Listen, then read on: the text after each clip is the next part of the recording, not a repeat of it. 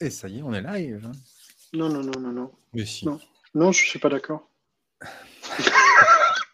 je ne suis pas d'accord. Bonne année Ça y est, Euh, oui, bah, je- back to business. Ça y est? Non, on n'est pas live Ouais. encore. Moi, j'ai même pas de. Il y a personne qui. Que dans le chat, il y a des gens Non, tu vois, il y a personne. On n'est que tous les deux de toute façon, donc on est bon. Il n'y a personne. Voilà. Comment ça, Pierre-André? Mais si, ça y est, c'est bon, on y est. Ça va bien? Cool. Bah ouais, très bien. Ouais, attends. Ah oui, je te vois. Je te vois sur mon deuxième écran. Et on n'est que tous les deux pour le coup, par contre. Donc ça, c'est plutôt. On va laisser le temps aux gens d'arriver, terminer la pause digestive, euh, faire un signe. Ah, j'ai vu un petit pouce bleu voler quelque part. Ah, hello. Virginie, Michel, euh, salut tout le monde, bonne année. Salut. Mais non, mais si Michel, mais bien sûr que si. Alors, euh, bah oui. Attends, on attend encore quelques secondes. Mais qu'est-ce que tu as fait pour les fêtes, Pierre-André? Oh, pas grand balance chose. du dos. Je suis C'est en famille, tranquillement, ouais, c'était bien. C'était bien. Ouais. J'ai profité. Rien de rien d'exceptionnel. Pas, pas Rien de Covid, fou. pas un marathon des sables, rien. Non, bah non, non. euh, si, si, j'ai offert le kit pour, euh, pour ma femme pour euh, 2023. Pour le marathon des sables? Ouais, on repart. Chaud en groupe, donc en famille, en couple. Ouais. C'est chaud, ça, c'est bien. C'est euh, un, un bon challenge. Euh, et- Bah voilà, non, Ouais, non, ouais. non, puis si je me suis, ouais, je, moi je me suis inscrit sur l'ultramarin, mais ça, ben, j'avais communiqué dessus, et puis euh, voilà, je- bref, j'ai fait des petits, petits, petits trucs comme ça, histoire de, de m'organiser cette année. Voilà, voilà. Bon, nickel. Et ben écoutez, j'ai vu qu'il y avait au moins quatre mois. Qu'est-ce que j'ai fait? Bon, pff, ouais, si tu veux. T'as voilà. déménagé? Ouais, en partie, en partie. Euh, je jouais à l'apprenti pompier, tout ça. Non, je fais plein de trucs sympas. Euh, on est, ben voilà, hello everybody, everybody hello. 36e live, le premier de 2022. Euh, on va parler de l'impact du scale euh, sur le recrutement, du fait de scaler, de vouloir croître. On va parler de ça avec Sani Angelova, j'espère que j'ai pas écorché ton nom, et Arthur Aran euh, qui vont nous rejoindre tout à l'heure. Euh, on aura, si elle le peut, euh, Joaquina Abelard qui va nous rejoindre euh, pour la réponse du sourcing quiz qu'elle nous avait proposé. Mais d'ici là, en intro, c'est ce que tu m'avais dit, hein, Pierre-André, un petit morceau, une petite chanson, un truc comme ça? Et non. Ah Pas non, mais oh, non, je- je- rien. Je, je t'envoie. tu Non, je sais que chaque semaine tu essayes, c'est bien. Je, je, je, comment dire, j'apprécie ton assiduité et, et cette persévérance, ah, tout à fait. qui t'honore, qui t'honore. euh, On va appeler ça de la résilience au bout d'un moment. Voilà. À force d'essuyer tant de refus. Un jour, non, eh, pour être très clair, j'avoue que c'est un tel stress pour l'avoir fait euh, une seule fois au piano, c'était un vrai stress. Mais a Euh, cappella, c'est plus facile, t'as pas de problème d'instrument, t'as tout. tu non, effectivement, mais c'est toujours, c'est toujours très stressant. Puis j'ai pas forcément de chansons en tête comme ça là. Écoute, je je t'enverrai des, des, des Mais voilà, il faudra que je la- révise prochaine fois. Bon, ça Mhm. roule. Euh, en tout cas, pendant les vacances, tu as pu voir la newsletter. Oui. Et oui, elle ne s'arrête pas. J'ai trouvé ça fabuleux. hein. Je- je- bravo, enfin un big up pour ça parce que franchement, euh, c'est beau. C'est beau, Ouais. c'est beau. euh, surtout quand on déménage et qu'on joue aux apprentis pompiers en plus. Voilà, le 2 janvier, je te confirme que. Voilà, et le, et le, 26, et le 26 décembre, c'est, ça grince le dimanche matin. À Du moi de chanter, qui dit ça? Attends, il y a quelqu'un qui me demande de chanter. Je, parce que ça, je n'arrive pas à voir qui dit ça. Je, je, je vais noter les noms. Bon, Aude, c'est noté. et ben voilà. Ouais, vas-y, alors Pierre-André, bim, Non, donc la newsletter. ça. Les... Bah, sur la newsletter, bah, bon, effectivement, cette semaine, pas mal de choses. Euh, Alors, c'est toujours marrant parce finalement, quand je dois choisir les articles, au départ, il faut savoir qu'aujourd'hui, maintenant, j'ai euh, tous les, tous les vendredis matins, là, j'ai mon, petit outil de prise de notes et je prends chaque article et je prends des notes et je commente. Euh, et euh, donc, je vais commencer par la fin, qui était le guide pour recruter le front-end. Euh, j'ai pas eu d'effet waouh en le lisant. Maintenant, en fait, j'ai trouvé que c'était intéressant, même s'il n'y a pas de révélation en tant que tel. Je trouve que les- il y avait pas mal. le- L'article est bien fichu, puisque finalement, on revient sur des éléments à valider. Euh, je lisais en me disant, sur chaque paragraphe, en disant Ok, d'accord, c'est didactique, etc. Qu'est-ce que ça apporte? Est-ce que vraiment j'a- j'apprends des choses? Et en fait, je me suis dit Mais même si j'apprends pas, en fait, c'est une superbe checklist. Mm. Et euh, à la rigueur, j'aurais envie de dire, c'est un petit exercice qui peut être fait sur pratiquement tous les postes. Et on devrait le faire pour tous les postes, pour se dire der- der- derrière comment est-ce que je vais évaluer telle dimension, telle compétence, qu'est-ce que je recherche ou autre. on revient sur la, dimension d'éléments de, structuration d'entretien. Donc finalement, c'est pas mal. Bon, le, sur la partie sourcing, rien, des choses assez classiques. Bon, mais en tout cas, c'était plutôt intéressant. Je pensais à ça d'ailleurs, euh, parce que bon, globalement, était cité, euh, euh, comment dire, bon, les annonces LinkedIn, Facebook, Twitter, GitHub, Stack Overflow. Et je pensais aussi finalement tout ce qui est les rankings type Human Coder. Voilà, Human Coder. Il y a aussi. C'est Coder Rank, je sais plus. Bah, c'est Human Coder qui fait ça en fait. Il y a un ranking des 50 UX designers euh, et euh, avec un renvoi sur les comptes Twitter. Et puis, euh, on a un top, top 30 ou top 50 des UX designers aussi qui existent, qui date de 2017 aussi, je suis tombé là-dessus. Rapidement, enfin, en faisant une recherche rapide. Mais donc, effectivement, c'est des sources, c'est des sources d'inspiration, effectivement, quand on cherche ça. soit les personnes qui sont citées, soit effectivement les followers de ces gens-là, puisqu'on va dire quelqu'un qui suit quelqu'un, enfin voilà, et qui en suit plusieurs, bah, potentiellement est quelqu'un qui peut être impliqué. Euh, un autre article qui m'a intéressé, c'était alors la semaine de 4 jours chez Bolt. C'est toujours les trucs qui me font un peu, un peu râler. Ouais, je suis d'humeur grincheuse. En 2022, je change pas là-dessus. Oh, un peu, un peu. Il va tu... Moi, je veux une balance. Hein. Un, chant, un grinche. En fait, je me dis, bon, ok, semaine de 4 jours, très bien. Euh, j'y vois toujours, ça c'est mon côté un peu euh, peut-être chagrin ou en tout cas critique, dire, est-ce qu'on n'est pas, c'est pas un peu de la démago? Et finalement, bon, peu importe, à l'arrière, c'est pas le sujet. L'objet, c'est de se dire finalement, aujourd'hui, on a des boîtes qui le mettent en place. Et ça veut dire que ça devient. Euh, alors, c'est des accords d'entreprise. Ça devient, on va dire, une, un élément, je dirais, de la marque employeur. Et, et ça, dans, je dirais, alors ce qu'on appelle la guerre des talents, en tout cas, dans effectivement la concurrence que se livre aujourd'hui Startup Scale-up, effectivement, ça peut être un sujet. donc, la question que je me posais, c'est que ça, ça c'est une boîte américaine. On met en place ça. Euh, donc aux US, ben, on peut faire et on défait facilement. En France, c'est peut-être plus compliqué. Euh, je me posais, voilà, je me posais la question sur un plan légal, finalement, est-ce que c'est possible, etc. Il y a le problème des, usages. À savoir que quand, quand c'est établi comme un usage, euh, il faut le dénoncer avec les partenaires sociaux. C'est pas si simple. Mais effectivement, voilà, c'est des réflexions en tout cas qui sont assez intéressantes sur euh, les évaluations, enfin sur l'évolution de, ces choses, au même titre que euh, le télétravail, il y a 3-4 euh, ans, il y en avait quelques-unes qui le mettaient en place. Aujourd'hui, c'est devenu la norme. Pour certaines, c'est deux jours, pour certaines, c'est trois jours. Bon, euh, certaines sont passées en full remote, ça devient des vrais sujets, euh, des vrais sujets de, je dirais, de, concurrence, euh, on va dire en termes de. Il y a, des entreprises françaises qui ont fait ça, le, passage en 4 jours, 4 jours semaine, je ne sais plus qui, mais il y a quelques entreprises françaises qui ont fait ça. Là-dessus, j'ai pas, j'ai pas, j'ai pas creusé plus. J'ai pas fait mes devoirs là-dessus. J'aurais dû effectivement me dire voir, voir ce qui, ce qu'il existait. Welcome to the jungle. A priori. Donc voilà. Euh, ah, c'est intéressant. Ah, il y a Virginie qui, tu vois, qui dit ça. oui, effectivement, tu as raison, elle a raison, Virginie, c'est ça. Hein. La semaine de 4 jours en place. Euh, et oui, ce sera, ce sera effectivement un élément, un élément de marque employeur euh, qui va être à suivre. La question, c'est. on, est, voilà, on est dans une période de croissance mmh. pour le moment, même si on a une pandémie. Euh, qu'en est-il quand euh, il y a un retournement de conjoncture? C'est ça, moi, c'est ça qui me. Mais c'est voilà, c'est euh, c'est une interrogation. Mais après, après, est-ce que, enfin, tu vois, si les entreprises arrivent à fonctionner, à garder la même rentabilité, etc., avec des semaines de 4 jours, qui est une phase de croissance de, de pandémie, c'est pas, en fait, tu corrèles pas forcément la productivité, euh, je mets des grosses guillemets autour, autant de présence. Ouais, il y a le DLC. En Belgique, je sais qu'on a pas mal d'entreprises aussi qui s'y sont mis. En fait, c'est marrant. Alors, du coup, je, m'interrogeais effectivement et euh, je trouvais que finalement, en tout cas, c'est certainement plus facile et plus, simple à mettre en place que les congés limités. C'est un sujet qu'on avait eu et euh, moi, je, sur les congés limités, je toujours. Alors, je vois le côté, on va dire, de, de boîtes françaises un peu franchouillarde. Oui, mais malheureusement, en fait, enfin, euh, la, vie économique française n'est pas faite que de start-up. Hein. On a beau être une start-up nation pour, certains. C'est pas, c'est loin le, le, cas général de toutes les entreprises en France.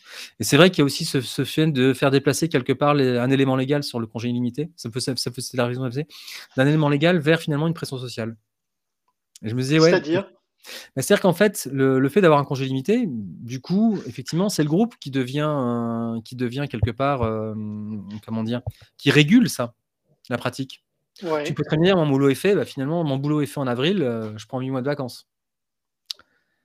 Euh, si, si, si, ton boulot est évalué annuellement. Ce qui, est rarement le cas quand même. Ce qui n'est jamais, le cas. Mais effectivement, et en fait, tu te rends compte qu'il y a une pression sociale, c'est le principe du, présentiel. En fait, on en revient sur des sujets de présentiel en entreprise, où on se rend compte que. Alors, la réflexion, c'est de se dire, oui, mais finalement, euh, tant que les postes sont occupés, donc il y a du monde physiquement dans l'entreprise, ben, l'entreprise est là, est présente. Et euh, c'est non, mais c'est la loi des, c'est la, la loi, la loi du nombre en fait. C'est pas forcément, euh, enfin, il y a deux façons de le voir. Soit c'est le volume qui est produit, soit le fait, ne serait-ce d'être là, il y a une espèce d'inertie un peu magique qui fait que les gens bricolent toujours un peu et bricolent toujours un peu plus que. ouais, mais là, tu es, sur le débat entre le remote et, le présentiel. Euh, en fait, ça revient mais, à ça. Euh, mais voilà, mais c'est non, mais c'est des, débats, je trouve, qui sont intéressants et des réflexions qui sont, qui sont intéressantes. C'est vrai que la productivité aujourd'hui, euh, la semaine de 4 jours, elle est très elle est intéressante en, tant que telle. Et pour autant, on va dire dans un monde où effectivement, depuis deux ans, on vit le remote tous, on subit le remote pour certains, on s'est rendu compte qu'il y avait une porosité entre vie perso vie pro qui fait que les gens bossaient plus, voire les gens avaient du mal à déconnecter. Euh, il y a euh, presque un espèce de paradoxe finalement de ce débat, de ce débat en ce moment, je trouve. Mais je te trouve intéressant. Et à la fois, il est nécessaire, peut-être pas pour la déconnexion. Enfin voilà, c'est des. Article suivant. Voilà. Ouais, juste pour le timing. pour le timing. euh, bah, du coup, j'ai fait quoi? J'ai fait euh, celui-ci, celui-ci. Euh, mm, mm, mm. ah, puis il y avait là, si, il y avait l'article sur euh, comment dire le, le, récit du recrutement, du recrutement, comment dire, de femmes dans la tech. Ouais. c'est comment dire je, le trouve plutôt bien fichu. C'est-à-dire finalement, de, euh, à un moment, on parle, on va parler des erreurs de recrutement, ces cinq erreurs de, à ne pas commettre dans les femmes de tech. Je trouve qu'il donne plutôt pas mal de sujets finalement et de pistes. Les erreurs finalement, euh, oui, elles sont, elles sont en tête de chapitre, vite, vite, vite, vite finalement élaguées pour dire, bah voilà, en fait, c'est un vrai sujet, c'est un sujet qu'il faut prendre à bras le corps. Mmh. Euh, grosso modo, je dirais voilà, la, conclusion, c'est de dire finalement, c'est un sujet qui est important. Ça, ok, d'accord, on le sait. Euh, mais on est, on est au-delà du Yaka Faucon. On est voilà, voilà comment on, comme on s'y est pris, voilà ce qu'on a mis en œuvre. Euh, quelque chose, c'est plus pratique, quoi. Et euh, en fait, il y a une vraie gestion de projet derrière, en fait, avec une vraie volonté. c'est loin d'être simple.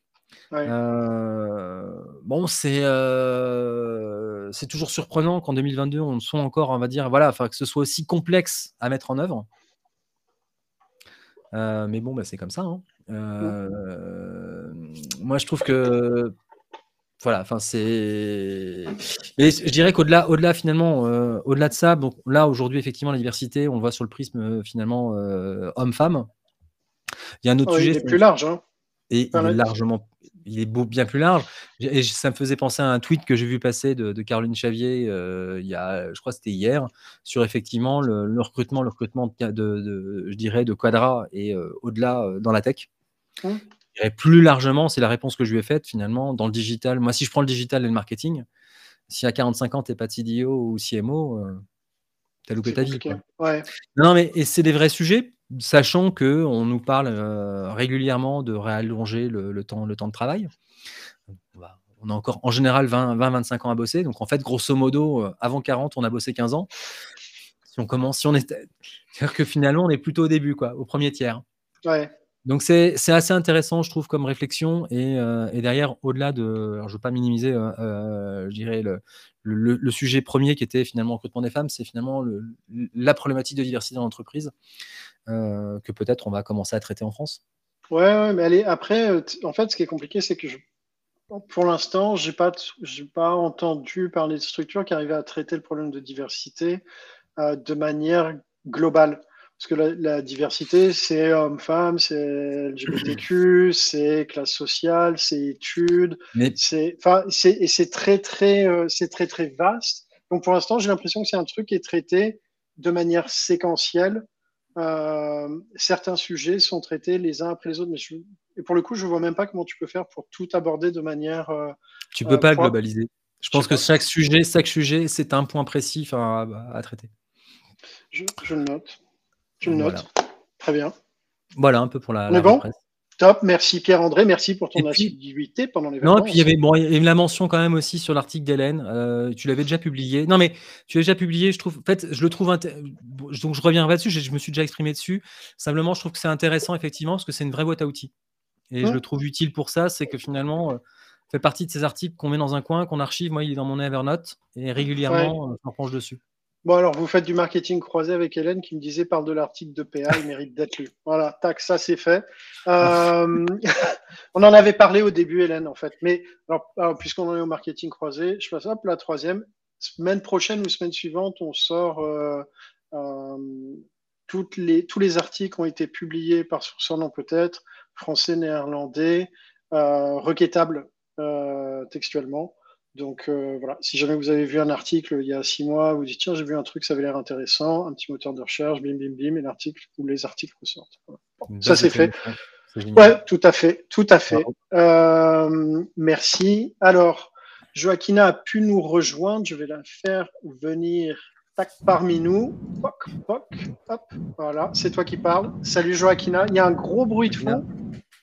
Ah, il n'y en a plus. Ah, non, on entend un souffle, mais on t'entend pas. Alors là, on n'entend plus le souffle. Enfin, si, mais on ne t'entend pas. On ne t'entend pas, Joaquina. Non, tu n'es pas parmi nous. Ah, c'est bon. Est-ce que là, c'est bon? Ouais, top. Pourtant, ça me le fait quand je suis connectée en double écran, mais là, j'ai exprès, j'ai fait exprès de déconnecter, mais il faut croire que ça ne suffisait pas. Bonjour tout le monde. Salut, merci d'avoir pris le, les petites cinq minutes pour, euh, pour venir. Merci pour la, question euh, sur Sync Quiz. Euh, tu verras le nombre de personnes qui ont trouvé la réponse euh, dimanche. Est-ce que tu, veux te présenter peut-être rapidement et ensuite présenter la question et comment tu, tu construis ou tu arrives à la réponse? Ok, donc je suis psychologue du travail, je suis installée en Vendée et puis j'ai mon cabinet de recrutement et puis de RH en règle, en règle générale. Voilà pour moi. Euh, alors, la question sourcing, en fait, l'idée m'est venue parce que, non pas parce que je suis une grande fan de 50 degrés, mais surtout parce que euh, je suis tombée sur cette vidéo d'architecture et j'ai trouvé super. Je me suis dit, ah, mais ça peut faire une super question sourcing. Euh, donc, euh, je peux peut-être relire la question si on a. Ouais, je vais, je vais, la mettre dans le chat. Vas-y. Ouais, bah, génial. Donc, actrice américaine, elle a incarné l'un des deux personnages principaux d'un film adapté d'une trilogie de livres best-seller de romance érotique, désigné comme étant à l'origine du mommy porn. En 2020, un média d'architecture a fait un reportage sur sa maison. Dans quelle ville est-elle située Alors, il y avait plein de petits, euh, de petits pièges à éviter là-dedans. Donc, l'idée, c'était de commencer par euh, trouver, bien, bien, évidemment, le, film en question. Euh, si vous tapiez juste best-seller de romance érotique, vous ne tombez. J'ai testé des tonnes, des tonnes de fois avec plein de moteurs de recherche différents. on ne tombe pas sur 50 nuances degrés. En fait, on ne trouve pas d'emblée. On voit juste un listing de plein de livres dans la tendance. Donc, il fallait peut-être plus commencer par chercher origine mommy porn. Parce que là, pour le coup, on tombait sur 50 nuances degrés. Et puis, euh, pour s'en assurer, on, allait chercher, euh, on pouvait croiser aussi avec trilogie, livre, romance mhm. érotique, adaptation film aussi, parce que tous n'ont pas été adaptés en film, même s'il y en a d'autres qui, ont été adaptés. Euh, donc après, une fois qu'on avait trouvé 50 nuances degrés, ben là, c'était, j'ai envie de dire, c'était plus facile parce qu'on allait regarder euh, qui était l'actrice euh, du, des films. Donc on tombait sur Dakota Johnson. Et euh, il y avait un deuxième piège parce que si vous alliez chercher Dakota Johnson maison, en fait, elle a déménagé plusieurs fois. Il y a eu plusieurs articles qui ont été faits. Donc, il fallait peut-être plus aller chercher Dakota Johnson architecture. Et là, on tombait sur euh, le média en question euh, qui s'appelle Architectural Digest. Et ils ont fait donc un reportage. Donc, il fallait bien faire attention à la date. Euh, les propositions pas très cadeaux. Ah, je te confirme, j'ai quelqu'un qui m'a dit je te remercie de ma voix. C'est la première fois que. un truc... Ça m'a fait bizarre que j'ai de taper Mommy Porn dans mon, dans mon browser. Il faut le faire en, recherche, euh, en recherche cachée, en navigation privée. Ça, c'est mieux, ça évite les suggestions un petit peu bizarres sur, euh, sur vos réseaux sociaux.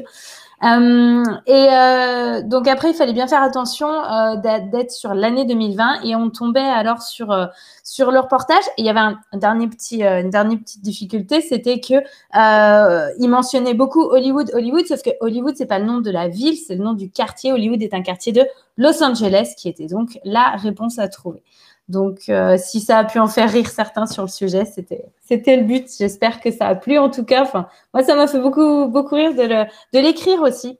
Donc, euh, ouais, c'est un exercice hein, d'arriver à trouver le, le, le, bon, euh, je sais pas comment dire en français, le bon wording, enfin, tu vois, le, bon phrasé euh, pour donner suffisamment d'indices, mais pas trop. Et, et, par contre, effectivement, il y a eu, il y a eu pas mal d'allers-retours sur Los Angeles, Hollywood. Hollywood. Ouais.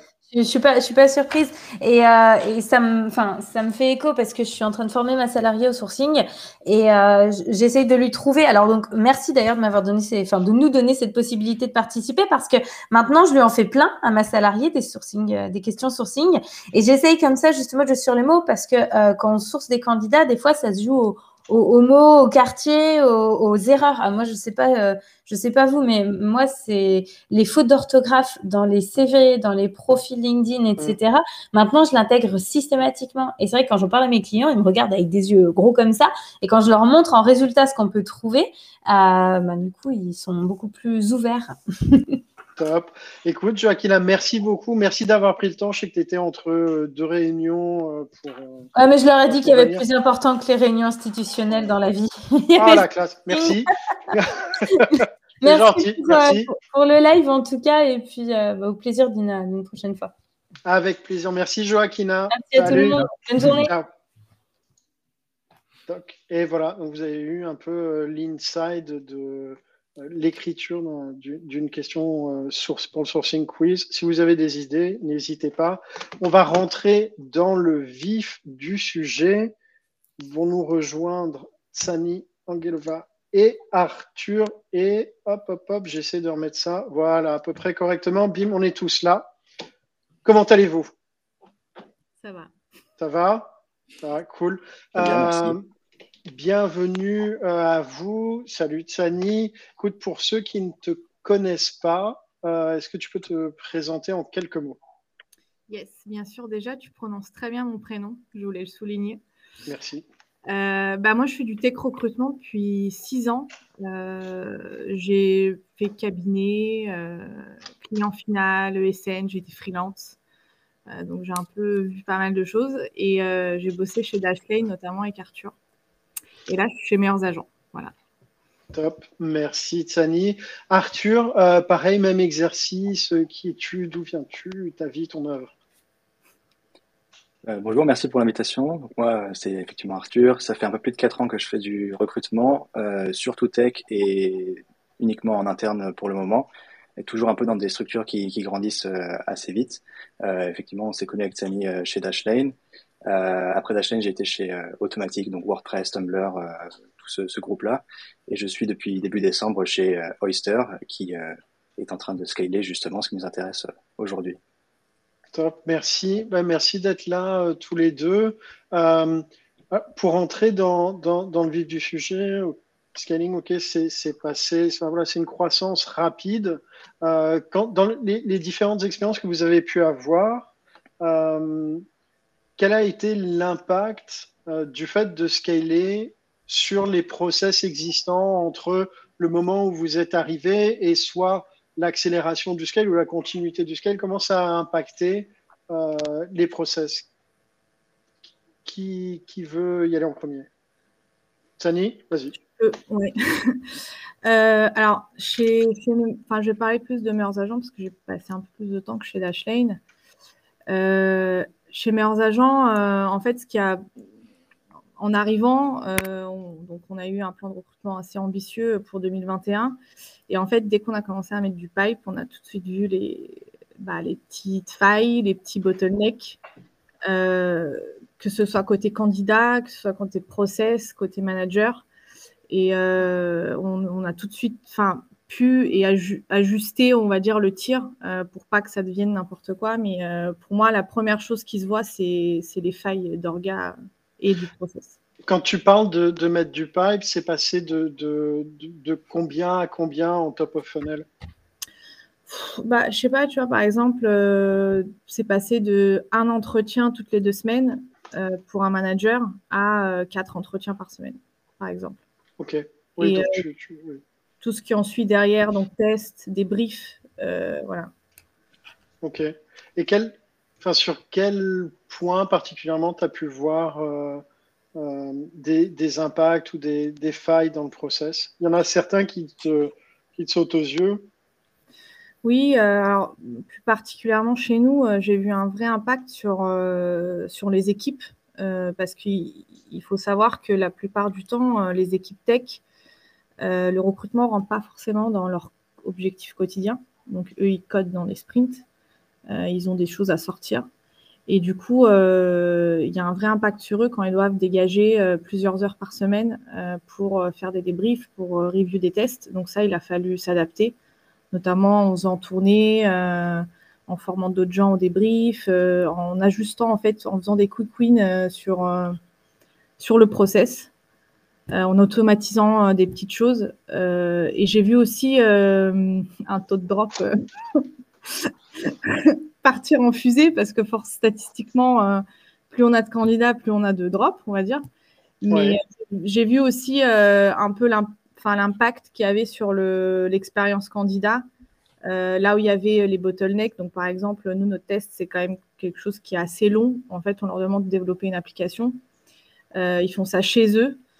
Une application carrément ou juste une API Une application bah, côté front, c'est une app et back, euh, c'est un peu moins dense, mais c'est quand même. Euh, en fait, ils n'ont pas de temps limite, ils le font chez eux, mais ça veut dire qu'on le laisse euh, seul pendant plusieurs jours, voire semaines. Et du coup, bah, si on si on les suit pas ou si les accompagne pas, forcément, il y a des conséquences derrière. Donc, pareil, c'était l'autre gros sujet qu'on a traité de notre côté. Ok. Et, toi, Arthur, de ton côté, l'impact, pareil, que tu as pu voir dans les, différentes entreprises où tu es passé sur le process, c'est quoi? Bah, Globalement, c'est vrai que j'ai commencé par regarder, enfin je dis je, mais l'équipe, on a commencé à regarder euh, l'état actuel du, process euh, et, notamment effectivement les bottlenecks en termes de, pass-through, de combien de personnes rentrent, sortent euh, et sortent vers l'étape suivante, drop ou sont rejetées et de voir, de croiser ça avec le, temps qui est passé euh, et par les candidats et par les reviewers, si c'est un test par exemple, euh, dessus. Et, euh, et, en tout cas, jusque-là, souvent, on, trouve une étape principale qui sélectionne bien plus ou qui perd bien plus de gens ou qui nous prend bien plus de temps. L'idée étant de, de, de, réduire ça au maximum en, en, revoyant effectivement ce qui, ce qui est testé, ce qui est évalué et de voir comment est-ce qu'on peut le faire mieux, différemment euh, ou à un autre moment du, process. Donc c'est d'abord regarder ça effectivement et, sinon on se rend compte assez vite en doublant, en triplant le, le, pipe que ça va casser à un moment ou à un autre et en général c'est sur euh, ce, ce genre d'étape-là. Et dans ce que tu as vu, pareil, même question que pour Tsani, euh, le, top of funnel évoluait de, de combien à combien et, et, à quel point du process tu as, vu justement, je ne sais pas pourquoi j'ai cette image d'un comme je sais pas, un truc que tu remplis d'eau et il y a des tout petits trous que tu vois pas, mais quand c'est bien tendu, ça commence à fuir un peu. Euh, voilà, c'est mes idées. Hein, je, voilà. Euh, non, mais et donc, à, à, quelles étapes euh, ça, ça, a commencé un peu à bugger? Si je prends l'exemple chez Automatique d'une équipe, une des équipes mobiles avec lesquelles je, je travaillais, on a d'abord doublé et assez vite on arrivait à tripler en fait le, le, le top of funnel. Euh, et donc à ce moment-là, il y avait un premier screening qui était fait euh, par moi-même, euh, donc assez rapide, assez classique, et on passait vers soit une interview avec l'équipe, soit directement le test technique, qui était un home test. et donc il y avait plusieurs points ici, mais tant, à ce moment-là, j'étais le seul recruteur slash coordinateur, donc c'était dur de, de, de garder le, le, de suivre un peu ce que tout le monde faisait. Donc il y avait déjà beaucoup moins de d'informations qui étaient données aux candidats, de suivi qui était fait, qui pouvait être fait. Euh, donc il y avait déjà un peu plus moins d'engagement euh, et puis surtout une fois que les tests étaient faits pour les, les revoir, on insistait sur euh, donner des vrais feedbacks euh, assez complets, ce qui était une très bonne expérience pour les, les candidats puisqu'ils n'étaient pas juste oui non, ils savaient oui parce que ou non parce que. Ouais. Avec un, vrai feedback. Et donc le problème c'est que les équipes étaient ok pour faire une ou deux reviews par jour et quand ça a commencé à augmenter un peu, garder ce même niveau d'exigence dessus, ça a été compliqué. Donc on a vu effectivement le drop monter doucement, le temps pour faire un feedback monter aussi et au final ce, ce time in stage qui, qui a vraiment grandi beaucoup, beaucoup évolué. Ok. Et donc, est-ce que euh, l'appareil pour, euh, pour tous les deux, quand euh, vous, avez commencé à détecter ou voilà, il y a ces, ces, lags qui sont entrés dans le process, comment est-ce que ça a été géré euh, Est-ce que l'idée c'était de, de, rajouter des personnes dans le process, de modifier le process, de créer des, des, des tracks parallèles pour certains candidats Comment ça a été géré? Arthur? Euh, bah effectivement, au départ, on a commencé pour euh, éteindre un peu l'incendie à, rajouter euh, des personnes dessus, euh, idéalement des personnes qui, qui étaient assez à l'aise pour faire ces évaluations, qui avaient déjà été dans le recrutement avant. Ouais. Mais c'était temporaire et l'idée étant de, de dire, bah, on a peut-être atteint les limites de, de ce process-là, en tout cas de la façon dont il était fait, et de commencer à voir comment est-ce qu'on pouvait le changer, plutôt que de continuer à l'optimiser, à, à, fournir des capacités derrière. Euh, ça s'est pas fait tout de suite, ça a pris euh, assez longtemps euh, d'arriver à quelque chose de différent, mais effectivement, maintenant, on a ajouté du, du, du, monde des reviewers en, en l'occurrence dessus pour vraiment passer cette, cette grosse vague avant de, de, refaire le test en parallèle pour le sortir. Je crois que c'était deux ou trois mois plus tard, on avait une, une nouvelle version du, du, test qui était bien plus. ouais. Et donc, en gros, le, le, le bottleneck principal, c'était sur le, le, l'information donnée avant le test au candidat pour créer de l'engagement et ensuite sur le feedback euh, qui était donné au, au, candidat et donc le délai et la qualité.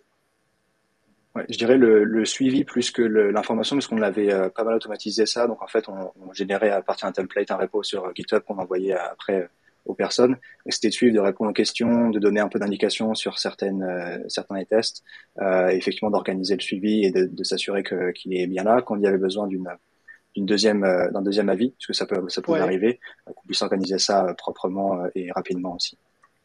Euh, je, je, ne sais pas qui, parce que je, là je l'ai pas sur le, le, le, moniteur, mais qui demande si tu avais un, un, un, ATS pour t'aider. Oui, on est euh, on était sur Greenhouse. Euh, ouais. Il y a pas mal de, de choses disponibles, mais surtout on avait une super équipe data avec laquelle je, je travaillais et on extrayait tout ce qu'on pouvait en fait de, de Greenhouse. Euh, okay. On l'envoyait sur euh, BigQuery et derrière qui était branché sur Looker et on pouvait faire tout ce qu'on voulait euh, avec tous les chiffres qui étaient disponibles. Ah, c'est pas mal ça. Tu, donc tu, vous avez recréé votre ATS Custo. Ouais. Ah, top. la version et, data, ouais, ce qui était super. Et, et toi, Tsani, euh, sur, le, sur le process, pareil, même, euh, même question, une fois que ces, ces, ces, ces points de pression ont été euh, identifiés? Comment, comment ça a été euh, résolu? Alors, chez nous, euh, en fait, on a, on a audité le pipe parce qu'il faut savoir que nous, l'équipe recrutement, ma chef était seule et on est arrivé à deux en même temps. Donc, c'est ça aussi qui a fait que le pipe a beaucoup augmenté. Il faut savoir aussi que chez Meilleurs Agents, et comme dans beaucoup de boîtes tech, en fait, le test est vraiment lié à la culture et à la fondation de la boîte. Euh, donc du coup, c'est quelque chose euh, dont les managers et les gens voulaient pas se séparer ou radicalement changer parce que euh, il y avait cet effet culture, mais il y avait aussi cet effet de légitimité. De bah, bah, par exemple, les, les 50 personnes actuelles qui sont à la tech, ils ont passé ce test-là. Par contre, les prochaines, ils vont passer un autre test. Du coup, comment on évalue, comment on est faire? Euh, comment on estime que le niveau, enfin tu vois, il y a plein de ce, ce, genre de questions qui sont posées, qui sont des, des, vrais, des vraies problématiques en vrai. Ouais. Donc du coup, on a dû euh, vraiment jouer autour de ce test qui, qui voilà, bah, c'est, on a dû le vendre aussi comme euh, un petit peu la, la fondation de meilleurs agents. Et du coup, bah, par exemple, pour donner un exemple concret, moi quand je suis arrivée, on avait l'habitude de débriefer systématiquement tous les tests. C'est quelque chose que j'ai dû enlever pour enlever de la pression sur les équipes et du coup pour euh, pouvoir euh, voilà que le, le, flux de candidats avance de manière euh, un peu plus facile. Du coup, je me suis retrouvée à moi euh, faire des feedbacks aux candidats. Donc, vous imaginez que ça. Tu faisais les feedbacks techniques? En fait, oui, en fait, si tu veux, quand on review, en fait, tous les tests étaient review parce que les gens passaient du temps dessus, donc tout était review. Du coup, moi, j'avais des notes. Euh, je le faisais de la manière plus transparente possible et je proposais toujours, euh, si je voyais que le candidat était un peu réticent ou comprenait pas, je proposais quand même un call avec un dev, euh, mais en dehors du process pour, pour justement, voilà, ils ont passé 15 heures dessus, bah voilà, on, leur fait un, feedback. donc il y a eu ça, j'ai beaucoup automatisé sur Slack, tout ce qui est j'ai intégré les candidats sur Slack en fait pour euh, qu'ils puissent poser des questions sur le test, pour qu'on puisse les suivre. C'est-à-dire? Euh, bah, En fait, si tu veux, nous, quand on envoie le test, on envoie un... on a une adresse mail où en fait ils peuvent poser des questions aux devs. Du coup, c'est un je sais pas, écrire un mail, il faut y réfléchir et tout, c'est pas très spontané. Du coup, j'ai créé des groupes Slack où en fait il y a des devs dedans avec les candidats ou les candidates. Et du coup, euh, la conversation est beaucoup plus fluide et, simple. Et en plus, moi, ça me permet de garder contact avec eux, euh, alors que mm. par mail, ça aurait été un petit peu moins évident, en fait. Euh, donc du coup, on, voilà, on a fait plein de petites choses comme ça. pareil, au niveau de l'entretien manager, on a bien structuré, on s'est bien organisé pour pas poser les mêmes questions parce que je me souviens qu'il y avait un overlap entre ce que moi je demandais et ce que les managers demandaient. Du coup, on a on a pu raccourcir euh, de, à 45 minutes le call. De combien à combien 45 minutes, c'était combien au début? De 1 heure à 45 minutes. Ok. Et euh, nous, on a eu un, en fait, on a eu une très grosse croissance d'engineering manager euh, l'année dernière chez nous. On a fait plus 400% de l'équipe. Mais avant de recruter tous ces EM, bah, il n'y en avait que deux. Et c'était compliqué. Donc, on a vraiment eu ce switch au moment où on a pu avoir plus de managers qui a vraiment fluidifier euh, tout le, tous les process. Ok, c'est le, le, fait d'embaucher des, des, EM, ça vous a permis d'avoir plus de personnes et donc de remettre un petit peu de, de, fluidité. Ok, euh, ok. L'idée Slack, c'est intéressant. Tu, tu m'en avais parlé aussi, Arthur, je crois. Oui, oui, chez Automatique, on avait euh, le process qui était suivi sur Slack et ça c'était assez historique aussi. Euh, mais donc en fait il y avait un, un, un chan euh, privé avec euh, le ou la candidate et euh, au moins un recruteur, souvent toute l'équipe de recrutement et les principaux euh, opérationnels euh, de ce, de ce stade-là du, du process, ce qui permettait de garder en fait tout le, toute une conversation assez, comme tu disais Tani, assez spontanée pendant le, le, process et de pouvoir avoir des gens qui, qui viennent et qui vont, qui répondent aux questions pendant ce temps-là. Ok. Euh, alors, on, a parlé un peu de, l'impact du fait de ne pas avoir assez de hiring manager. Et donc, que ça, ça crée un frein, en tout cas dans le process, où donc, euh, soit tu es obligé de, diminuer ton top of funnel, soit ben, tu, diminues la qualité du feedback donné aux candidats, donc avec, j'imagine, potentiellement un drop rate plus élevé euh, ou un NPS qui est moins bon. Euh, quels autres impacts vous avez vus sur les hiring managers? Parce qu'il y, y, a la disponibilité en termes de temps, donc à première vue. Euh, comme, je, Sani, tu disais, en tout cas, vous avez répondu à ça d'une certaine manière en embauchant plus. C'est une manière. Est-ce qu'il y a d'autres choses euh, que vous avez fait pour leur faciliter la vie? Je réponds Ouais, vas-y. Euh, oui, en fait, euh, enfin, en, vrai, euh, moi, je me suis mis à leur service. je savais exactement à quelle heure ils mangeaient, à quelle heure ils, voulaient terminer le boulot, à quelle heure ils commençaient. donc, du coup, j'ai essayé de jongler entre, entre respecter leur vie privée, parce que chez, voilà, après 18h30, c'est compliqué pour tout le monde. Euh, aussi, pas euh, trop prolonger euh, les temps d'attente entre deux étapes, parce que ça, c'est super important aussi.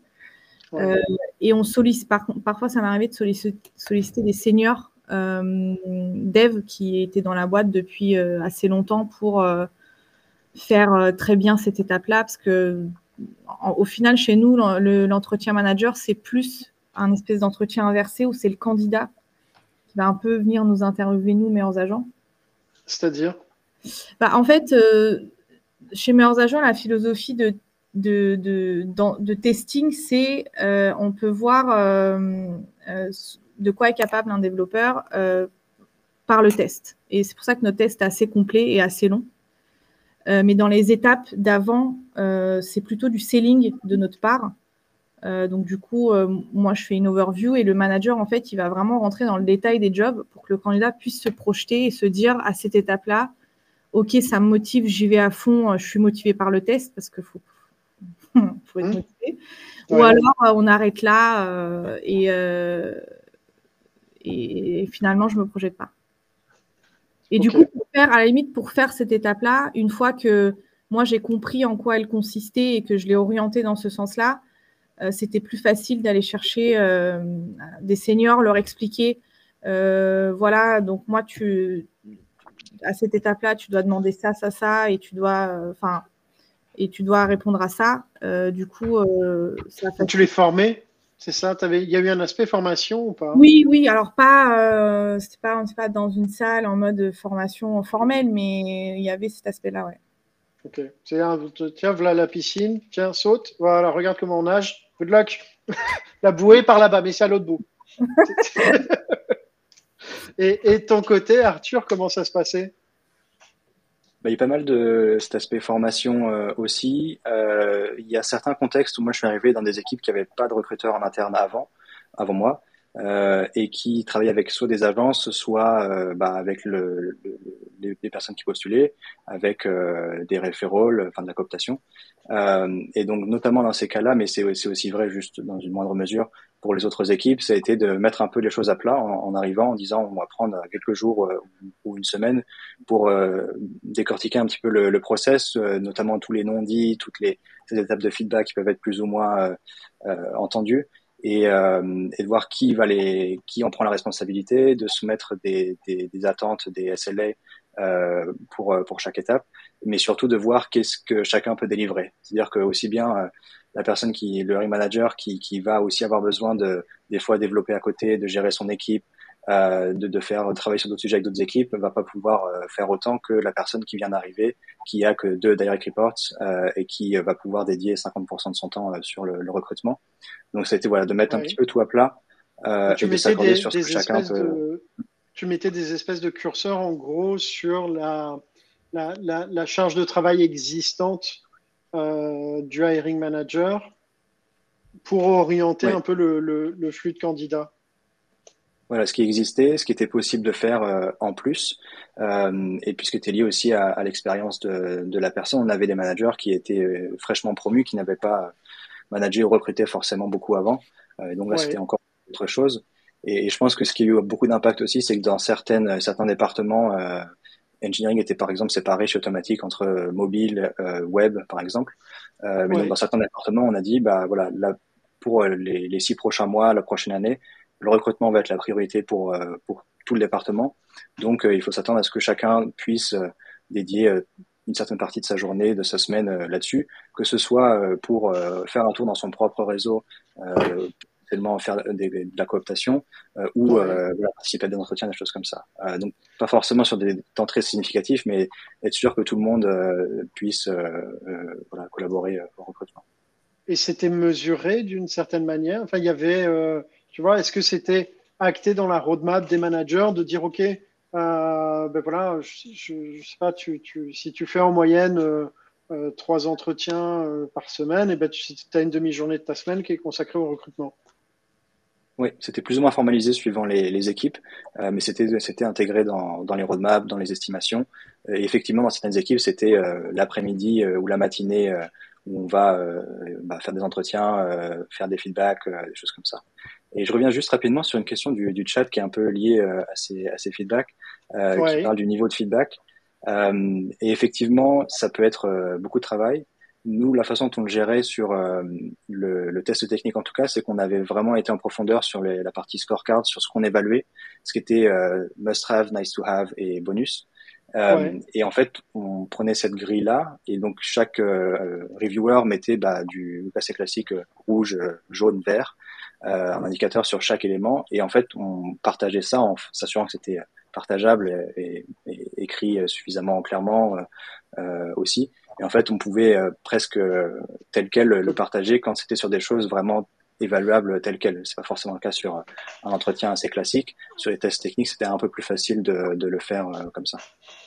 Donc tu partageais en fait dans la, la scorecard effectivement sur euh, euh tu as, une case pour justifier ton, ta décision et donc tu partageais limite en copy-paste le contenu avec le candidat quoi. Voilà, c'est ça. Euh, donc même, même sans aller dans la partie software sur, sur Greenhouse, sur la scorecard, on avait un, un snippet qu'on copiait-collait. Enfin, que moi non, mais C'est quoi un snippet? Et remplissait à chaque fois. C'est quoi un snippet de pour, pour, nos auditeurs? Vas-y. Non, mais je cherchais le mot justement et je l'ai utilisé parce que je trouvais pas le, bah, je sais pas, un bloc de, de texte, quoi, un petit extrait, un petit, petit paragraphe. Euh, donc, avait les différents éléments. Euh, est-ce que ça, ça a été implémenté et est-ce que ça l'a été bien implémenté? Donc, euh, implémenter c'est une chose, mais est-ce que bien l'avoir fait sur le test euh, c'est une autre chose. Euh, effectivement, on pouvait partager ça et ce qui était, euh, ce qu'on a, ce que l'équipe a mis en place aussi euh, au bout d'un moment, c'était des recommandations donc assez globales. Si par exemple la personne avait pas forcément saisi l'aspect, il y avait une partie sur l'unit testing dans un des tests. Si la personne n'avait pas forcément cerné bien ce qui était attendu sur ce, cet endroit-là elle n'avait pas forcément l'expérience, bah, il y avait un article d'un de, nos blogs qui justement expliquait dans ce contexte-là, sur cette plateforme-là, quelles étaient les, les, les, les, choses à faire, à ne pas faire. Euh, et donc, c'était partagé en même temps euh, aussi. Euh, comme ça, on disait, bah, en voilà, même temps que le test. plus, et c'est ça. Mm. Ouais, ok. Ok. Euh, ok. C'est marrant parce que pour l'instant, en fait, on revient beaucoup sur. Alors, ce sera un live de, la fin du mois, mais euh, sur les, tests et la place qu'ils prennent euh, dans le process. Euh, est-ce qu'il y avait d'autres étapes que, que le, test technique où il y avait de la friction ou du drop et que vous avez ressenti en tout cas en, augmentant le top of funnel et en ayant plus de candidats?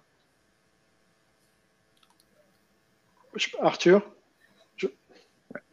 euh, avec, euh, avec Automatique, on avait l'étape suivante qui était euh, les trial projects, donc les projets d'essai où en fait les personnes rejoignaient une équipe et travaillaient soit sur un sujet synthétique, ce qu'on appelle synthétique, donc c'était assez, inspiré de, ce que l'équipe faisait au quotidien, mais c'était pas du, du, réel, tandis que d'autres, comme quasiment tout était open source, on pouvait prendre une partie d'un des projets et dire voilà, bah, tu nous rejoins l'équipe et tu travailles avec l'équipe là-dessus. Donc c'était euh, assez significatif en termes d'investissement pour euh, les candidats, pour l'équipe aussi.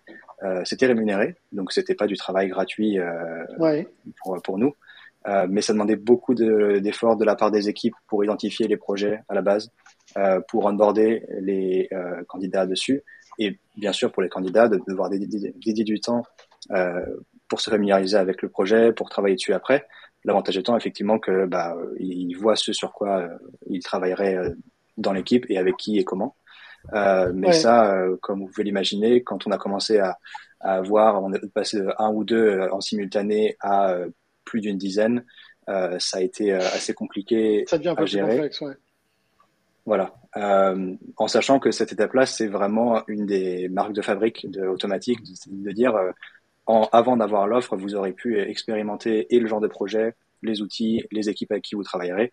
Euh, et donc, euh, c'est une partie essentielle du process qu'on ne pouvait pas euh, enlever tel quel. Donc, on a essayé d'ajuster un petit peu en la, en la réduisant, en faisant attention au scope de ce qui était demandé et du type de projet qu'on qu'on pouvait proposer.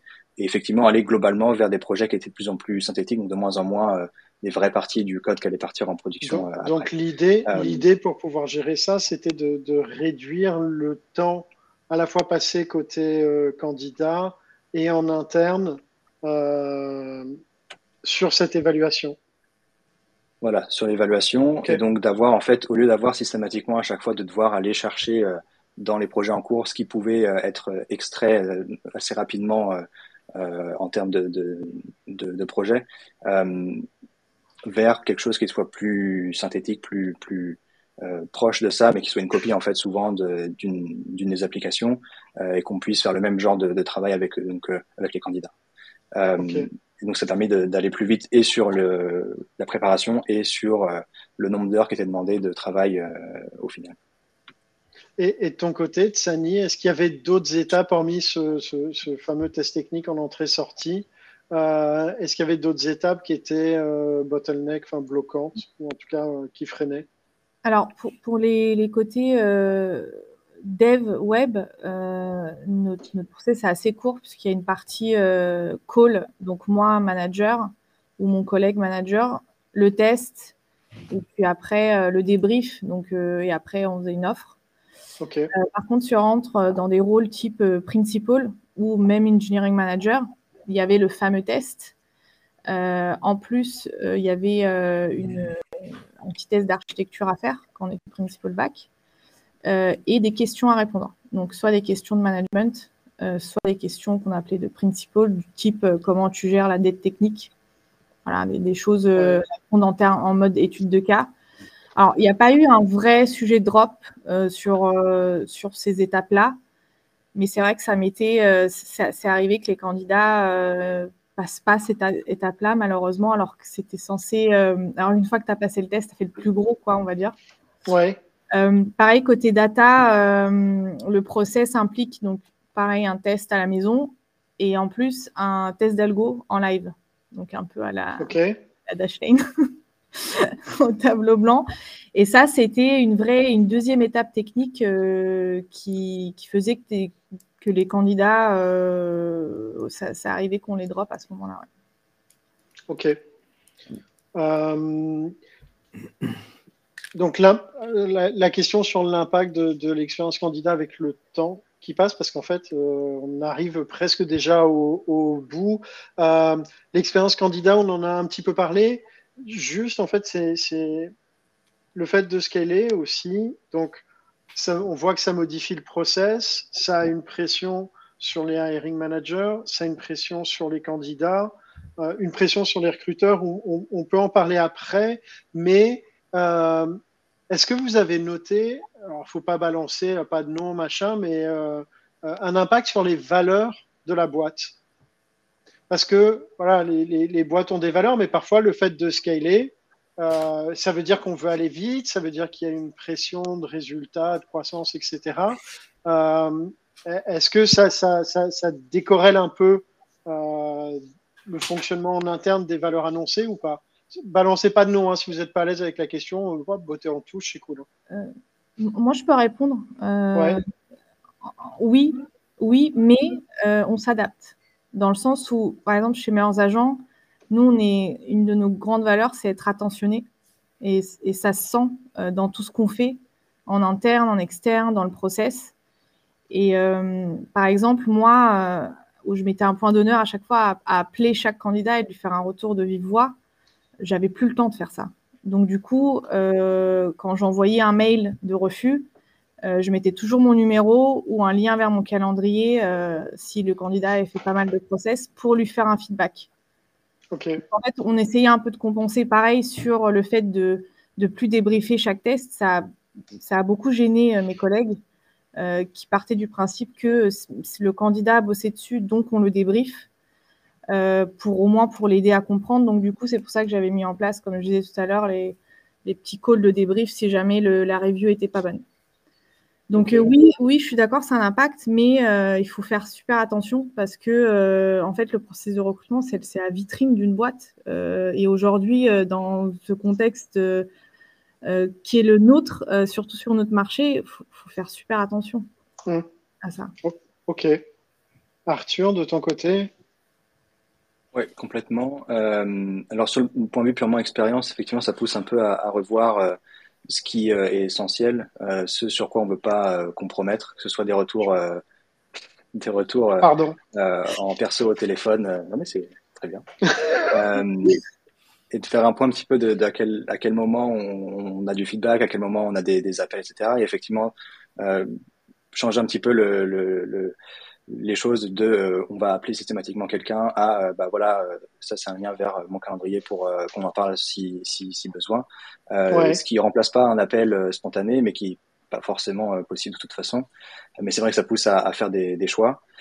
Sur l'impact ça de, de dans par rapport aux valeurs de l'entreprise je pense que c'est là qu'avoir un, un, process assez assez fort dans le sens établi et où on sait ce qu'on évalue avec des scorecards qui sont qui sont bien faites, ça permet de ne pas regarder en arrière. Et effectivement, il y a des moments où on va faire des des, des, des choix qui seront pas forcément ceux qu'on aurait dû faire avec le recul. Mais mais voilà, si a un process qui est bien établi, on sait ce qu'on évalue, comment et quand. Je pense que ça réduit quand même le, le, le risque de de, de, faire des, des, mauvais, des mauvaises embauches dans un sens ou dans l'autre. Euh, et de toute façon, je pense que quand l'entreprise grandit, euh, passer un certain cap, euh, les, choses vont changer, les relations vont plus être les mêmes, etc. Euh, et c'est là où effectivement d'avoir bien défini les valeurs et de savoir que tout le monde sache à quoi ça correspond et que ce soit pas juste des, des, beaux mots écrits sur les murs, euh, ça, aide aussi à, à, garder cette, cet aspect commun que, que, qu'il y a dans l'entreprise. Ouais, ouais, tout à fait. Et c'est euh, et, là, tous les deux, vous avez abordé ça du, du, du bout du doigt, mais quel, est, quel impact euh, ça a sur les recruteurs? Et, le, là, les, l'équipe, enfin là, répondez comme vous voulez, mais euh, le, le, le, fait de, de scaler et dire, OK, maintenant, euh, grosse croissance attendue, quel impact pour un, recruteur? Pas forcément qui arrive, si c'est quelqu'un qui arrive, on lui dit, OK, on est là, on veut aller là dès le début, OK, mais si tu as une, voilà, as une période où on dit, OK, maintenant on passe la seconde ou, ou la troisième ou la quatrième, peu importe, euh, quel impact? Vas-y Arthur, euh, ou qui veut, qui veut je... Vas-y Arthur, je t'en prie. Très bien. Euh, mais je pense qu'il y a d'abord un côté assez, euh, assez excitant, assez stimulant, euh, parce qu'effectivement, c'est aussi pour ça qu'on est là. Alors, pas forcément pour recruter énormément, mais pour, euh, pour recruter à la base et d'avoir des choses qui bougent dans ce sens-là, c'est, c'est, plutôt euh, intéressant. maintenant, ça peut être aussi assez frustrant, parce qu'effectivement, on en parlait juste avant, mais toute ces, cette attention, ces, ces, ces choses qu'on va faire avec les, les, candidats, avec les managers, aller pouvoir faire des vrais débriefs et essayer de comprendre un peu mieux euh, leurs attentes, là où là où on aurait pu changer, améliorer les choses. Tout ça, on en perd, on en perd un peu nécessairement. Euh, donc euh, oui, ça, ça, a forcément euh, un impact. mais voilà, j'ai pas forcément une réflexion beaucoup plus aboutie que ça de, mon, okay. de mon côté. Ok. Sani, du tien? Euh, Ouais, euh, assez stimulant parce que c'est vrai que nous, recruteurs, euh, on aime bien voilà, être, être, un peu poussé, on va dire. Ouais. Et aussi, inté intellectuellement aussi, parce que moi, on m'a posé la question en octobre 2021 en disant voilà, il nous faut trois engineering managers pour descendre. Euh, comment on fait? Donc, bah, du coup, là, il faut euh, ouvrir le pipeline, euh, regarder où est le vrai gros bottleneck, euh, se dire ouais. là, là, pour le coup, je travaille que sur ça. Comment je peux euh, faire en, en sorte que ils disparaissent euh, pour justement pouvoir recruter, enfin faire ce scaling-là en, en, ce temps-là. et ça, c'est super intéressant.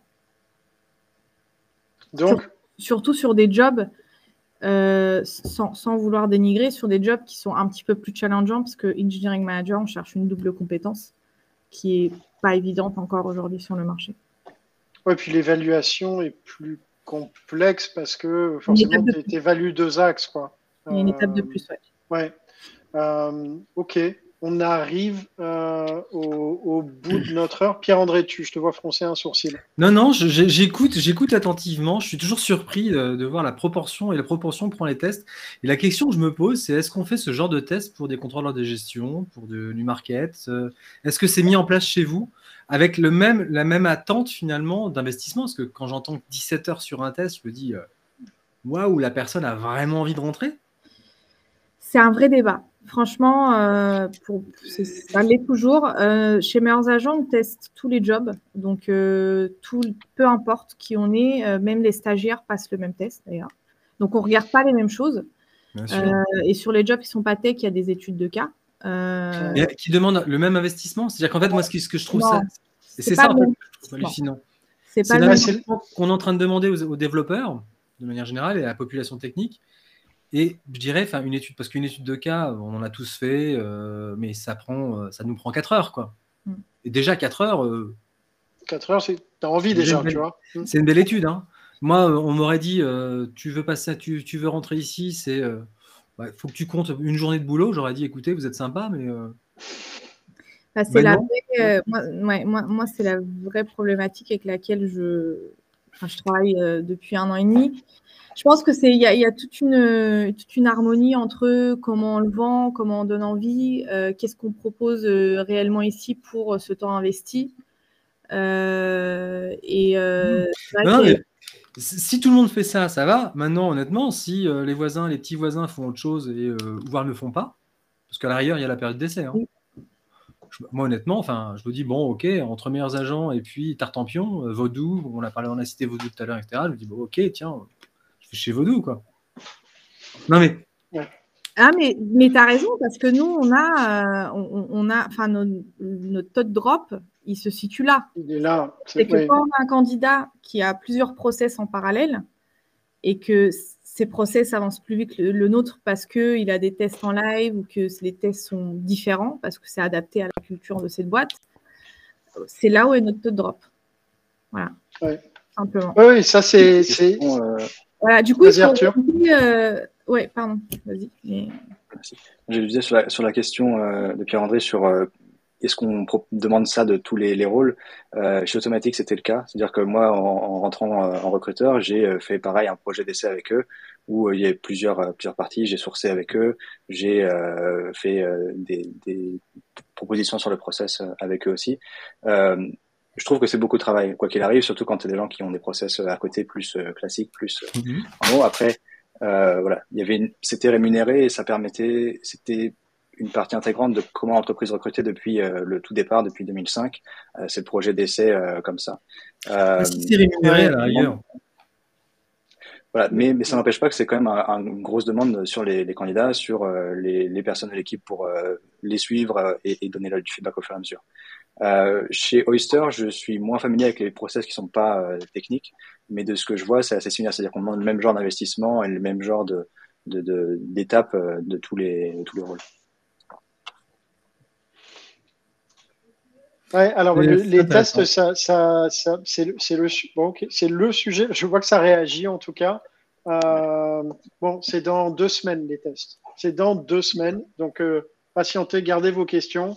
Euh... Juste rapidement sur les, les tests euh, pour, pour conclure, euh, je pense que ce qui fait aussi beaucoup de différence, c'est d'avoir soit des tests euh, assez théoriques, très haut niveau, par exemple algorithmiques, qui vont pas forcément avoir de, de, résonance avec ce que la personne fait au quotidien, et ou euh, par rapport à des tests beaucoup plus concrets qui sont très proches de ce que l'équipe fait au quotidien, du genre de problématiques qu'ils qui vont euh, affronter, euh, ce qui ce qui est pas du tout la même euh, approche et qui demande euh, qui a un aspect beaucoup plus concret, beaucoup plus réaliste par rapport à, ce que l'équipe ferait au quotidien.